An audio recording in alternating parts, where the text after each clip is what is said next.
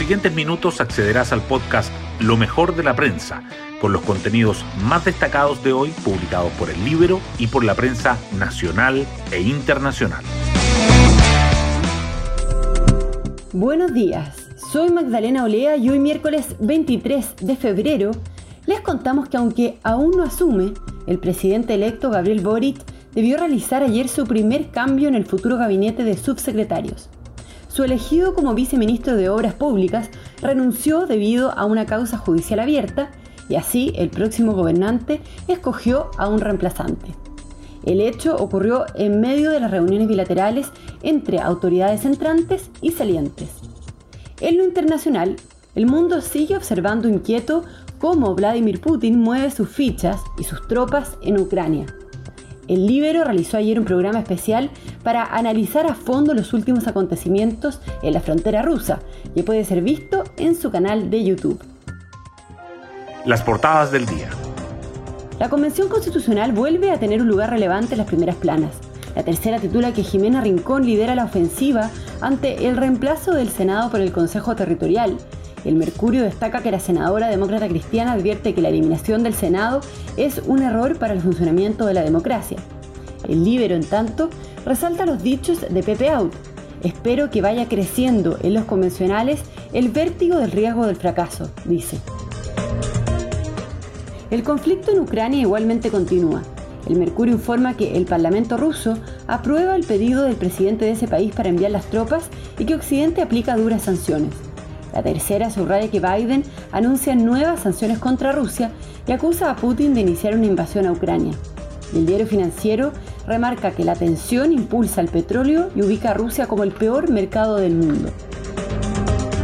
Las reuniones bilaterales también siguen presentes y la prensa destaca que la molestia de Marcel por la extensión de los subsidios laborales marca el encuentro con Cerda, el Mercurio agrega que la futura ministra del Trabajo ubica la jornada de 40 horas entre sus principales prioridades.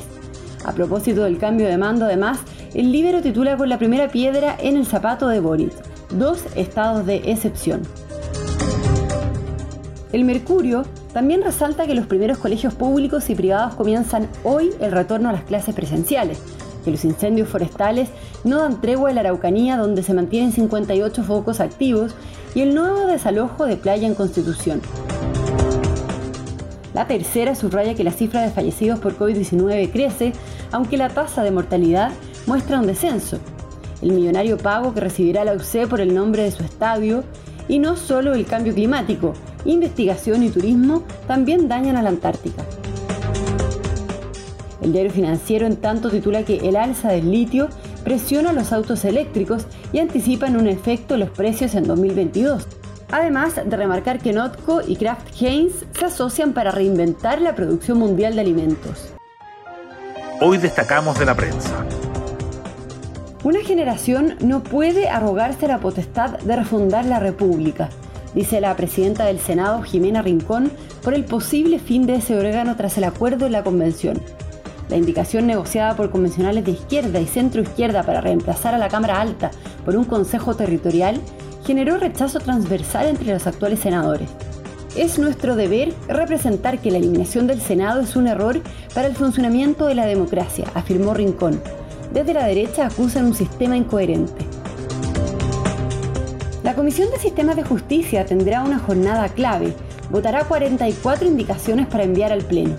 La instancia de la convención revisará las propuestas que recibieron apoyo de la mayoría del Pleno, pero que no lograron los dos tercios, incluyendo la temporalidad de los jueces y la coexistencia en igualdad de la justicia indígena, que los exministros del Tribunal Constitucional ven como problemática.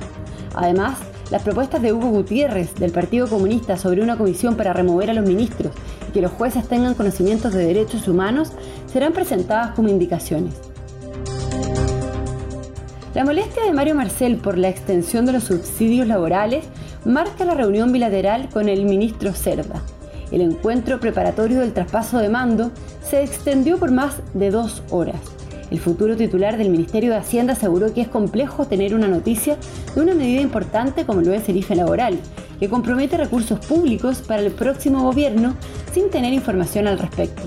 El actual ministro respondió que estamos gobernando hasta el último día.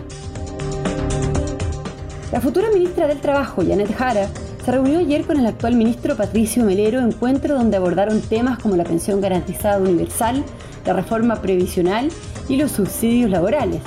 Tras la cita, la futura titular de la cartera dijo que la reducción de la jornada laboral a 40 horas será un tema central de su gestión y que se revisará la gradualidad necesaria para implementarla. Otras noticias. Comienza el retorno a las clases presenciales. Los primeros colegios públicos y privados regresan hoy. Si bien el Ministerio de Educación fijó el miércoles 2 de marzo como fecha oficial para el inicio del año escolar y la vuelta presencial a las aulas, varios recintos se organizaron para partir con anterioridad. Todos coinciden en la relevancia de la presencialidad. El gabinete de Boric sufre su primera baja. Alfredo Gutiérrez renunció a ser subsecretario. Una querella en su contra relacionada con su gestión como director de obras portuarias del MOP llevó al designado subsecretario de Obras Públicas a dimitir. Lo reemplazará José Herrera. En tanto, ayer se llevó a cabo el primer comité político. Notco y Kraft Heinz se alían para reinventar la producción de alimentos.